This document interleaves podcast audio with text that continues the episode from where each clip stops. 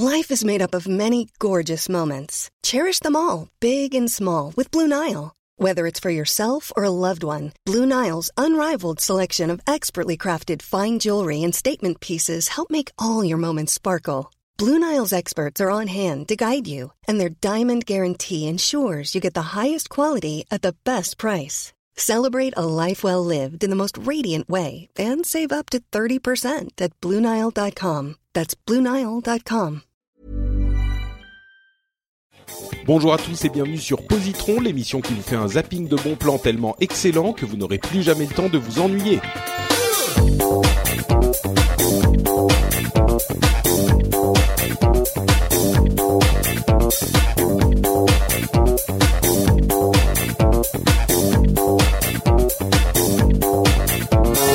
Bonjour à tous et bienvenue dans ce quatrième et dernier épisode de la session Marion et Guillaume de Positron. Je suis Patrick Béja. Positron, c'est l'émission où vous recommande trois trucs cool en 20 minutes. BD, musique, jeux vidéo, séries, etc., etc.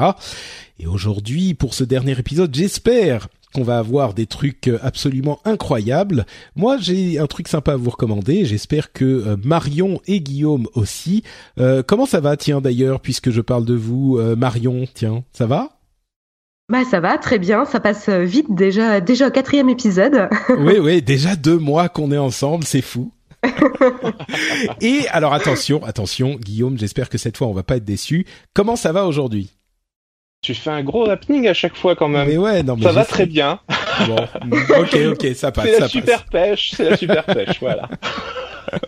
Bon, merci. De moins en moins, en fait, j'étais, j'étais plus. Euh au ouais, premier épisode. T'étais plus là... en forme au premier épisode, oui, j'ai remarqué. Bah, il faut dire que, comme les, les auditeurs le savent, euh, on enregistre quand même tous ces épisodes à la suite, et ça fait un bon deux grosses heures super concentrées à parler presque sans s'arrêter.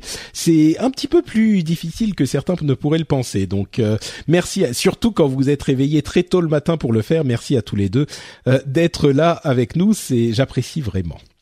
Euh, bah vous savez quoi On va commencer en se donnant la pêche avec une, euh, un, un, morceau d'un album que j'aime beaucoup depuis très longtemps puisque c'est un très vieil album qui s'appelle Liberation, Libération du groupe The Divine Comedy, qui est un groupe anglais. Et je vais juste jouer un petit morceau pour commencer. Allez, hop, voilà, toujours avec les avec le faux micro qui marche pas bien parce que je suis toujours pas chez moi. On entend quand même Oui, oui, on entend. Oui, très bien. C'est joyeux, non?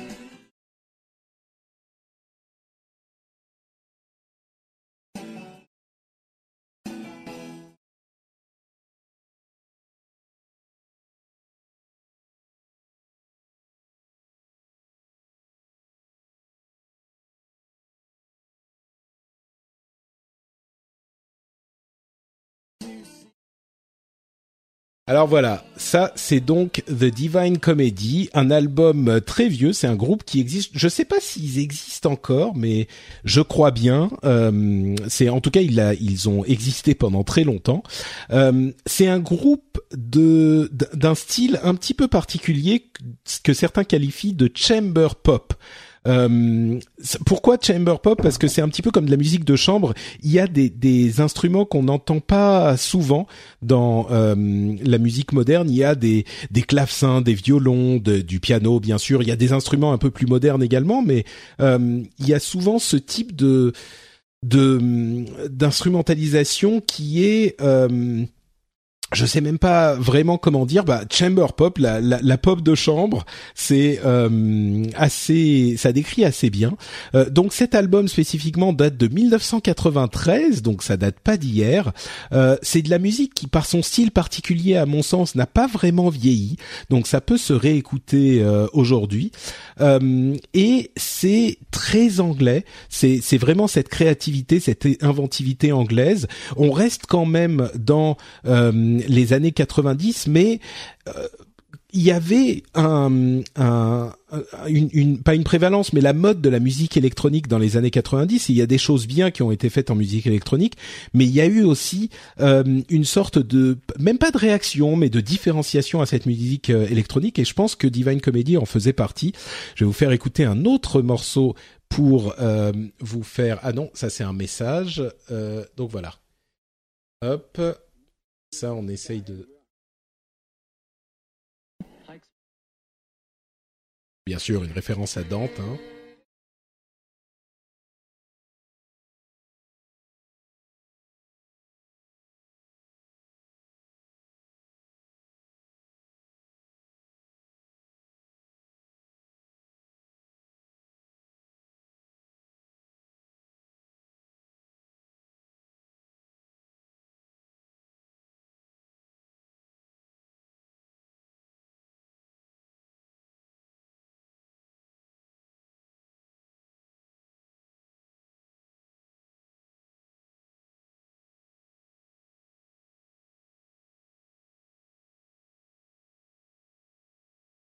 Donc voilà, c'est un petit peu euh, ce style-là. Tout l'album est un petit peu dans ce style-là, euh, qui est très très poétique. Ça reste de la, comment dire, c'est pas non plus de la musique indie comme on peut l'envisager aujourd'hui depuis, euh, je dirais les années 2000-2010, avec une vraie recherche, presque une recherche rythmique. Là, on est dans des trucs qui, qui sont des recherches instrumentales plus que plus que dans la dans la fondation de la musique.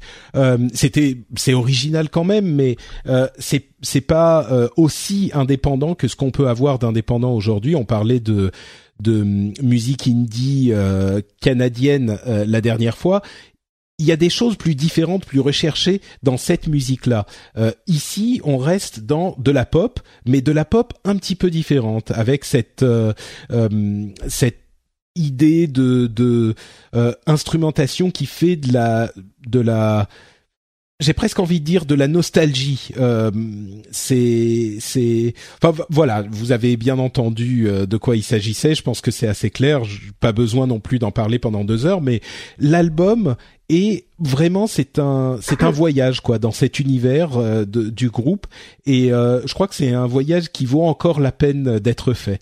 Donc euh, je le recommande avec avec enthousiasme. C'est un album qui a que, que j'écoutais pas mal dans les années 90 et que je retrouve toujours avec plaisir quand il tombe dans ma playlist au hasard même aujourd'hui. Donc ça s'appelle Libération de The Divine Comedy. Pardon Guillaume? Juste une petite précision parce que je suis allé me renseigner du coup. En fait, le groupe est bien encore en activité et ils sortent un album à la fin de l'année. Ouais, et ben voilà, écoute, comme quoi. Euh, c'est, c'est, je savais que je les ai suivis du coin de l'œil, mais c'est vrai, je sais pas pourquoi je suis pas allé écouter d'autres albums euh, d'eux. C'est pas le genre euh, de, de groupe que j'ai suivi avec une attention euh, fervente. Mais euh, mais oui, donc ils sont encore en activité. Euh, c'est pas le groupe dont vous avez forcément entendu parler. Ils sont pas méga connus, mais ils fonctionnent. Donc euh, voilà. Je recommande. T'en avais entendu parler, toi, Marion, ou pas du tout? Euh, J'en ai entendu parler, pas récemment, pour être honnête, mais mais j'avais entendu quelques titres par-ci par-là, mais j'ai jamais prêté l'oreille plus que plus que ça. Mais là, j'écouterai l'album du coup. D'accord, super. Bon bah écoute, mission accomplie alors. Euh, eh bien justement, euh, c'est à ton tour. Euh, de quoi nous parles-tu aujourd'hui? Euh, alors moi, en ce qui me concerne, je vais terminer avec un film, euh, un film qui s'appelle Boyhood, euh, qui a été réalisé par Richard Linklater, donc un film américain qui est sorti en 2014. Et en fait, il traite, comme son nom l'indique, de la jeunesse d'un petit garçon. donc on va suivre Mason, qui, je crois, quand le film commence, vers les 6 ans, et on va le suivre tout au long de sa de sa vie, de son adolescence. Donc on va suivre aussi euh, sa sœur Samantha, ses parents qui sont euh, incarnés par euh, Patricia Arquette et son père par Ethan Hawke et qui sont séparés à un moment donné. Et donc on va, euh, c'est un film voilà qui va suivre cette famille. C'est donc une chronique familiale, une, une, comédie dramatique avec les joies, les peines, etc. Euh, et c'est une vraie, un vrai, euh, comment dire, un vrai voyage au sein d'une famille. Alors vous allez me dire, euh, alors le film commence quand Mason a 6 ans et il termine, je crois, quand Mason a 18 ans, quelque chose comme ça. Et vous allez me dire, bah oui, mais on suit pas les mêmes acteurs, c'est pas possible. Eh ben si, en fait c'est la particularité de ce film. Il a été tourné 12 ans. Euh, donc c'est assez impressionnant. Euh, on retrouve les mêmes acteurs durant 12 années et donc ils ont, euh, je suppose, fait plusieurs périodes de, de, tournage à des moments précis pour avoir les différentes périodes de la vie de chacun des acteurs. Et c'est c'est assez, comment dire, déboussolant car on voit vraiment Mason, le héros euh, du film principal, euh, qui passe vraiment du statut de, petit garçon euh, au jeune ado, à l'adolescent presque adulte, hein, qui voilà, avec différentes occupations, différentes préoccupations, que ce soit sur la vie, sur ses amis, sur ses peines de cœur, sur tout ce qu'on peut apprendre de la vie lorsque l'on passe de l'enfance à la à l'adolescence et ensuite à l'adulte. C'est vraiment euh, le fait de vieillir et de voir vieillir ces mêmes acteurs et euh, de voir cette relation entre eux, on, a vraiment l'impression qu'il y a une, au-delà des, personnages du film, il y a une notion de, de, fusion entre fiction et réalité du fait qu'on garde ces mêmes acteurs. Généralement, vous, savez, on a l'habitude d'avoir trois acteurs différents pour incarner le même personnage à différentes euh, périodes de sa vie.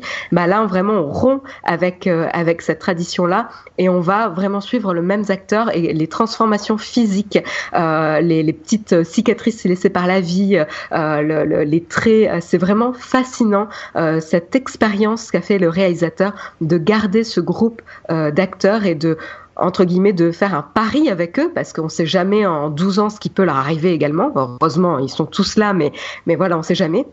Et, euh, et, donc voilà, eux aussi se sont engagés sur cette longue période pour faire ce, film. Et c'est vraiment euh, une chronique familiale que vous ne pourrez pas voir ailleurs, avec une vraie sensation de, réalité, des, des, émotions qui sont vraiment bien retranscrites, avec des vrais moments de, de, lumière qui nous feront forcément écho à nos nos expériences personnelles et familiales. Donc, euh, vraie belle expérience que ce film de Richard Linklater. Alors, pour ceux qui euh, ne connaissent pas ce réalisateur, c'est un peu un habitué des, des films concept, car en fait, il avait, avant de faire Boyhood, il avait déjà fait une trilogie assez impressionnante avec Ethan Hawke et Julie Delpy, qui est une actrice française. Et en fait, il avait fait Before Sunrise, Before Sunset et Before Midnight, qui sont trois films tournés à 9 ans d'intervalle. Et donc on retrouve les mêmes personnages à 9 ans d'intervalle dans chacun de ces films et on poursuit leur histoire. Donc là aussi, il y a une, notion de rendez-vous, de, de, familiarité avec ces personnages qu'on a envie de retrouver comme des vieux amis, de voir où ils en sont euh, à tel moment de leur vie. Euh, donc voilà, c'est vraiment euh, une expérience cinématographique à, à tenter. C'est pour ça que ça est vraiment un, un film pour tous et je vous le conseille vraiment. Vraiment. je ne sais pas si vous l'avez vu, Guillaume et, et Patrick. Alors moi je moi je l'ai pas vu. J'avais une petite question parce que j'ai alors moi j'aime beaucoup Patricia Arquette donc je m'étais renseigné déjà un petit peu euh, sur tout sur ce film parce que je suis la euh, toute la filmographie de Patricia Arquette et j'avais déjà entendu parler du réalisateur euh, comme quoi il faisait des, films assez conceptuels donc ça m'a ça m'a toujours attiré donc là je vais tenter le coup. J'avais juste une question j'ai vu qu'il durait presque trois heures. Euh, est-ce que ça, ça passe bien? Il n'y a pas de longueur? On, on assimile tout? Ça passe vite?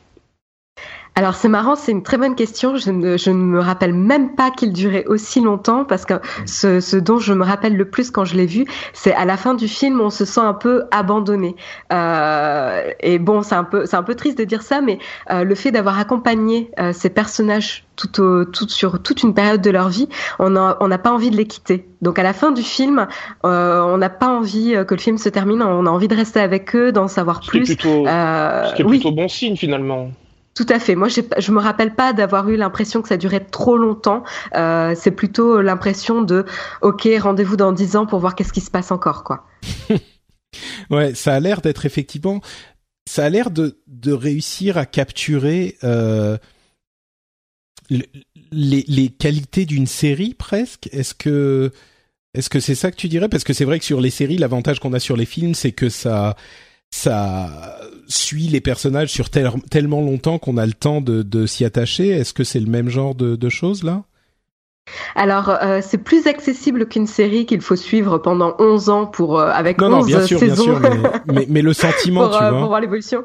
Mais, mais c'est ça, c'est ça en condensé. C'est-à-dire que c'est quand même beaucoup plus mm. rapide parce que c'est limité sur euh, sur trois heures. Donc euh, il y a forcément des raccourcis, des événements plus marquants euh, et il y a des anecdotes. Et donc c'est ça le, la patte du réalisateur, c'est euh, trouver de la magie dans ces petites anecdotes de la vie que l'on a tous eues, qui sont vraiment personnelles. Et, et on retrouve un petit peu ce côté-là en effet. Et, et par exemple pour la trilogie de Before Sunrise, Before Sunset, Before Midnight, je sais que moi qui ai suivi dès le premier film, je sais que s'il y en a un nouveau qui sort, j'irai sans me poser de questions parce que c'est un rendez-vous avec ces personnages-là. Et là, ça fait un peu le, même effet avec euh, avec Boyhood, mais en, plus condensé. Donc à la rigueur, pour connaître et, euh, commencer avec euh, avec la filmographie de ce réalisateur, Boyhood est un vrai bon compromis car il vous fait voilà en trois heures, il vous donne un aperçu du traitement de la vie de Richard Linklater qui a un aspect vraiment vrai et très très émotionnel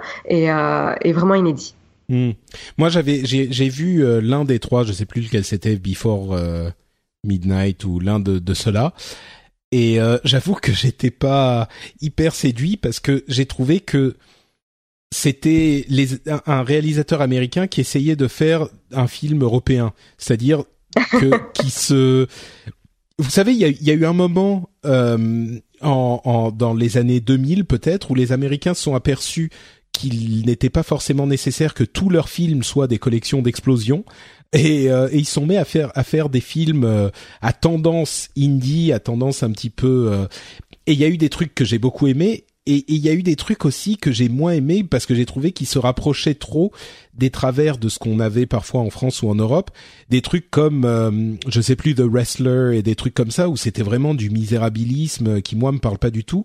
Et sans aller jusque là, j'ai trouvé que euh, Before Sunrise ou je sais plus était un petit peu trop dans cette tendance sans porter de jugement de valeur sur ça, est-ce que Boyhood c'est le même genre ou est-ce que c'est un petit peu plus euh, dans le la mouvance euh, tu sais euh, Little Miss Sunshine ou ces films là où quand même tu respires un peu et c'est c'est c'est c'est pas que de la tristesse quoi?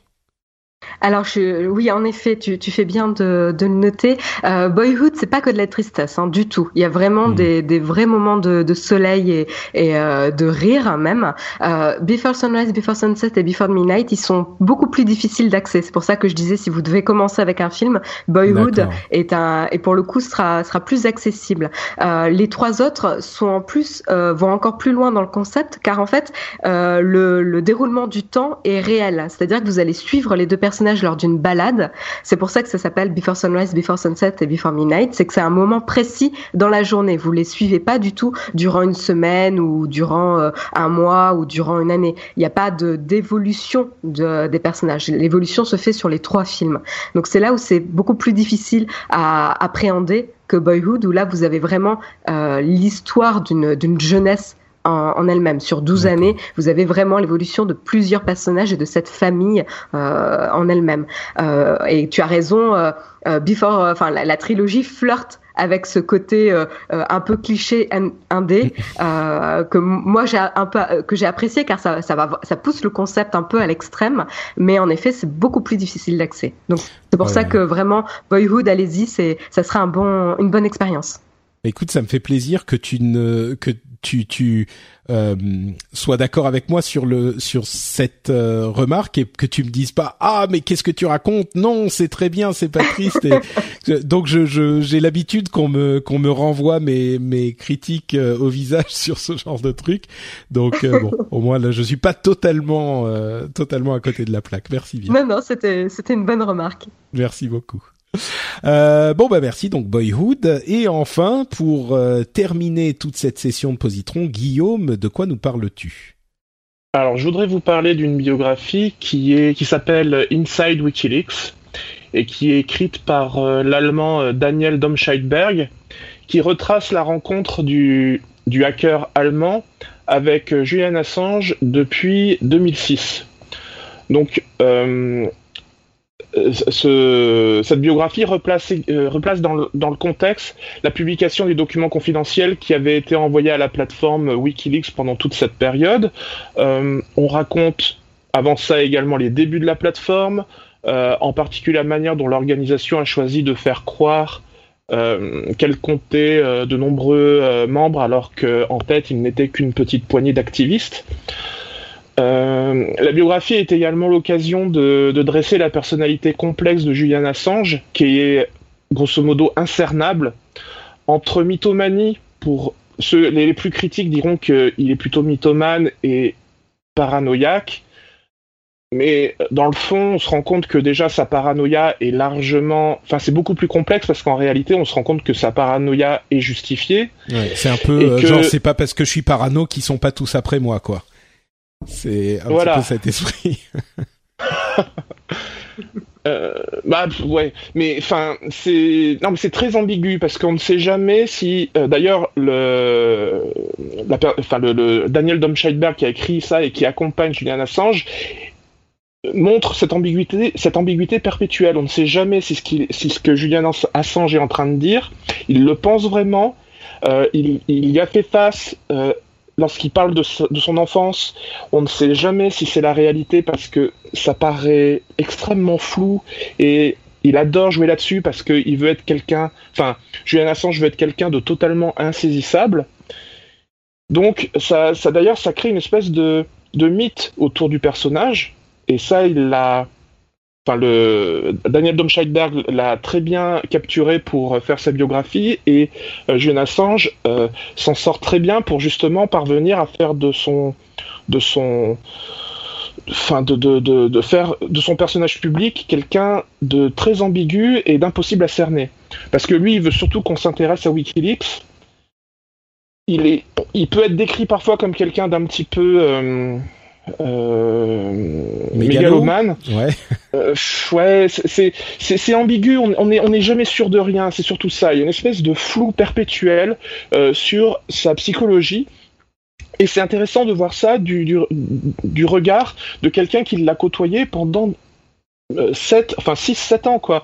Et, et on se rend compte qu'au bout de 6-7 ans, il le cerne pas mieux qu'au début.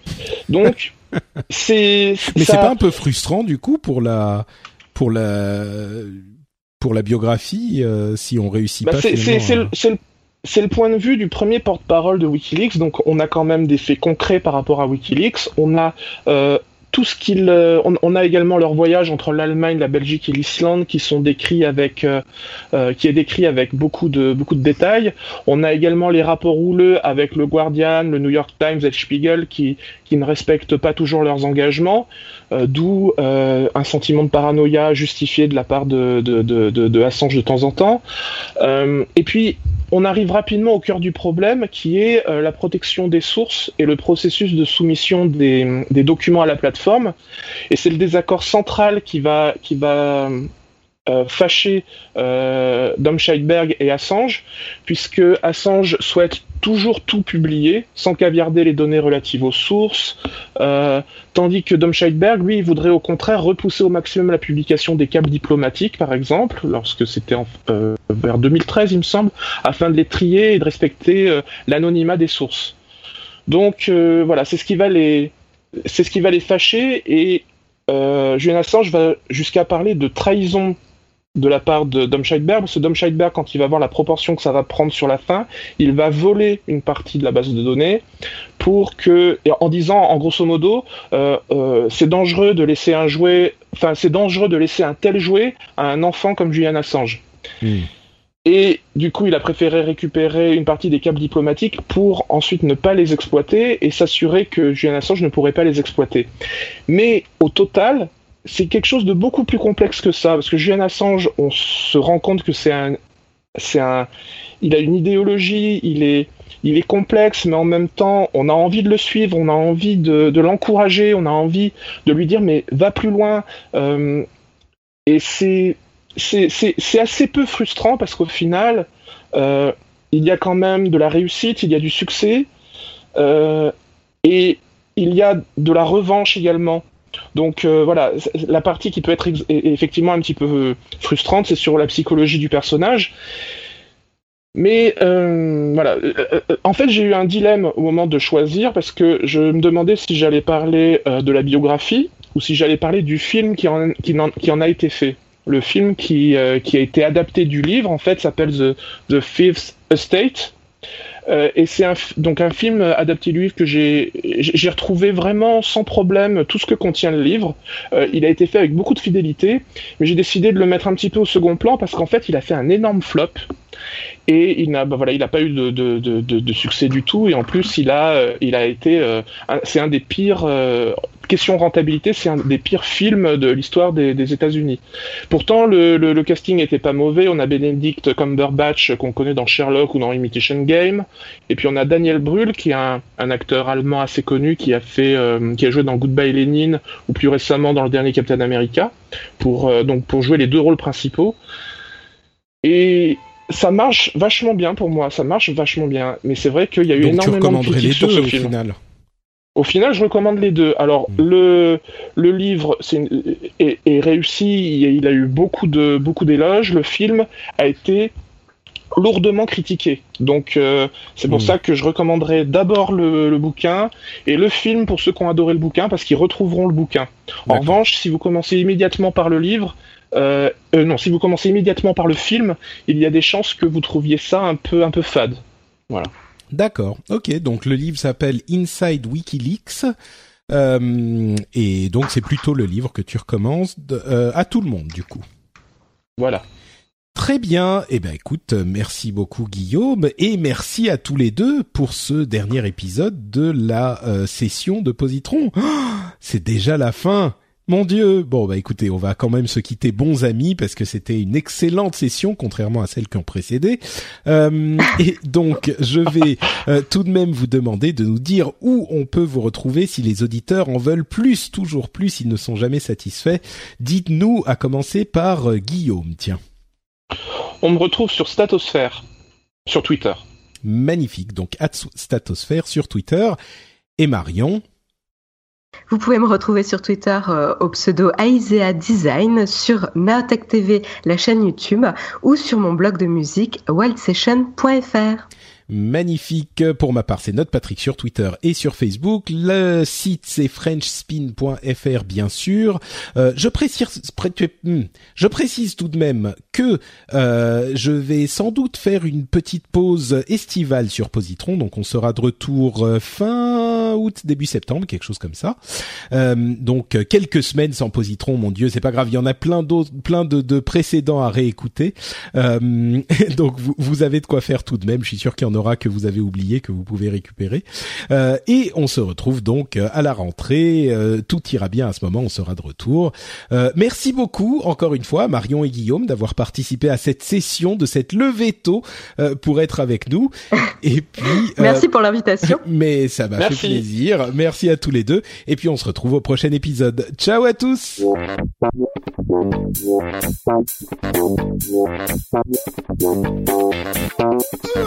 Thank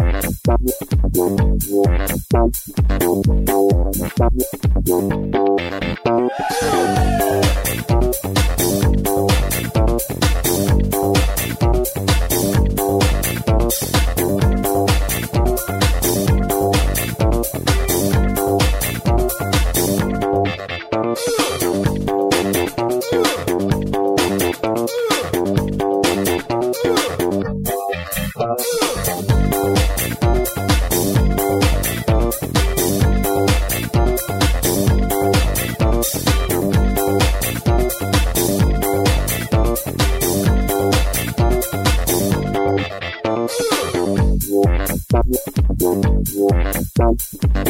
Head